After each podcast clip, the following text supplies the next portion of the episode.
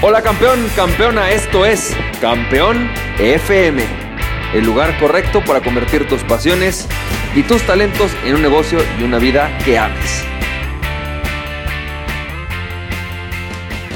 Hola, ¿qué tal? ¿Cómo estás campeón, campeona? ¿Cómo te va? Yo soy Francisco Campoy y esto es el episodio número 83 de Campeón FM y Campeón, campeona como todos los viernes. Hoy te quiero pasar algunos hábitos que te pueden ayudar a Invertir más de tu tiempo en actividades que son las actividades del pensar, ¿no? que son las actividades que de alguna manera, si bien es cierto que no producen resultados, porque no los producen en ese momento, hacen que tus actividades y tus acciones produzcan resultados más efectivos. Incluso es como también puedes lograr mayor eficiencia, porque es cuando tú eh, logras descubrir ciertos procesos, eh, logras ver cómo esos procesos los mejoras. Es decir, las actividades del pensar son las que hacen que de alguna manera tú puedas producir más, mejor, hacia, donde realmente tú quieres lograr. Eh, y esa es básicamente la idea de estos audios, ¿no? Los audios de, el audio de esta semana fue básicamente esta la idea. Y fíjate que lo que nosotros, o bueno, lo que yo me he dado cuenta es que hay ciertas actividades que tenemos que empezar a programar de forma habitual. La primera, la primera actividad que tenemos que programar de forma habitual es la actividad de, o el hábito de por lo menos una vez al año, plantearnos en dónde me veo en cinco años. ¿Cómo me veo en cinco años? ¿Hacia dónde voy en cinco años? Esa es posiblemente la primera de todos los hábitos que deberíamos de tener, ¿no? Así que ve programando, no sé cuándo lo hagas tú. Yo, por ejemplo, lo hago en noviembre y voy pensando y programando mi siguiente año, ¿no? Así le voy, voy con, un con un mes de ventaja para el año 2000, por ejemplo, en este caso 2017, pero tú podrás hacerlo en cualquier momento del año, ¿no? Eh, no sé, podrás planearlo en mayo, podrás planearlo en agosto, no te esperes a que sea el momento ideal. Si tú quisieras que tu momento ideal fuera en diciembre, bueno, y no lo hiciste este año, empieza a hacer cómo te imaginas que sería tus siguientes cinco años, tu visión de vida, ¿no? Eh, ¿Cómo, a dónde te gustaría llegar? Bueno, y empieza a pensar simplemente lo que va a pasar este primer semestre, ¿no? Este segundo semestre, perdón, del año. Y ya, no pasa nada. Por otro lado, tenemos, eh, tengo otro hábito, otro hábito que es importante, que tiene que ver con este identificar nuestras metas y es, una, es uno trimestral, en donde yo evalúo, bueno, ¿qué tiene que pasar este trimestre? ¿Y cuál es el objetivo? ¿Cuál es la meta? Normalmente lo que me pasa cuando yo ya me siento a hacer estos objetivos trimestrales y empiezo a hacer mi plan del mes, del trimestre, perdón, me doy cuenta que termino normalmente cambiándolos, ¿no? Es inevitable que cambie el plan, pero no las metas. Siempre hay actividades, o bueno, no siempre, más bien hay muchas veces, perdón, eventos eh, que en verdad cambian tu, cambian tu situación. Por ahí tú planeabas aumentar la venta de un producto y de repente prohíben la venta de ese producto, ¿no? Eh, por ahí tú pensabas aumentar el, valor por cliente de un determinado servicio, pero resulta que ese servicio ya no es el mejor, que hay uno que es mejor para tu cliente. Y entonces prefieres cambiarlo a la mitad del trimestre y no pasa nada.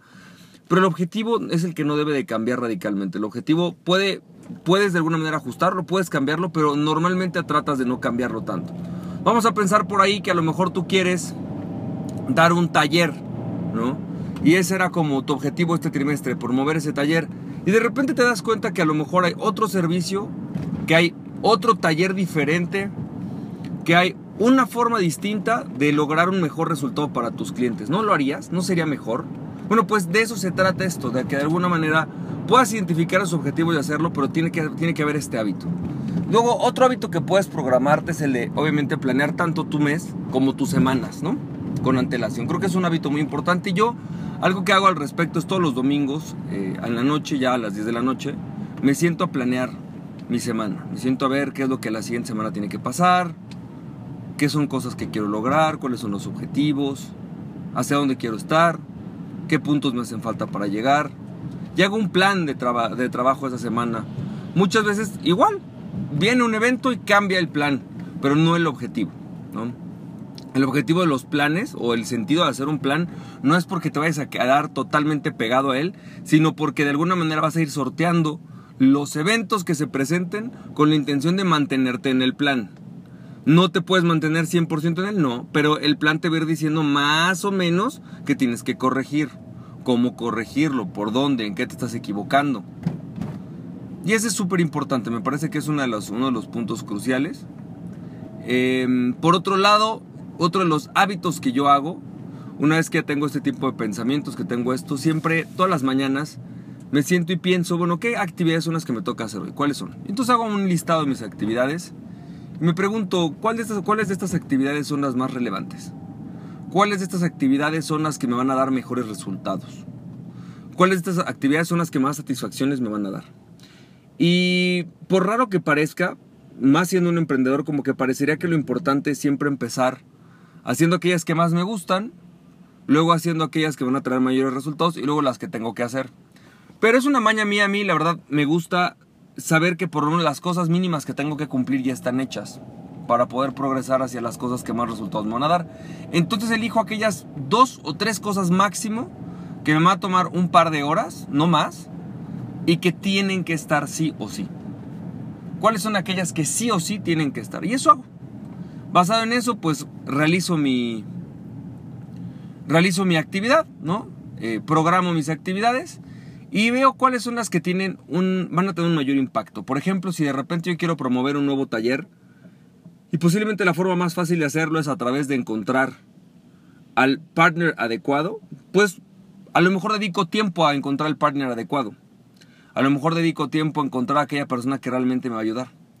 Así que campeón, campeón, espero que esto te haya servido, esta parte de los hábitos, sobre todo la parte de hacer hábitos diarios, de, programar, de ver, de evaluar realmente cuáles son aquellas formas en las cuales tú puedes generar mejores resultados. Así que campeón, campeona, te mando un fuerte abrazo, espero que tengas un, un súper buen día, que tengas muchísimo éxito y recuerda, aquella persona que se conoce a sí mismo es invencible, conócete a ti mismo y nada ni nadie podrá detenerte. Emprende tu pasión. Nos estamos viendo campeón, campeona, que tengas muy buen día, bye bye.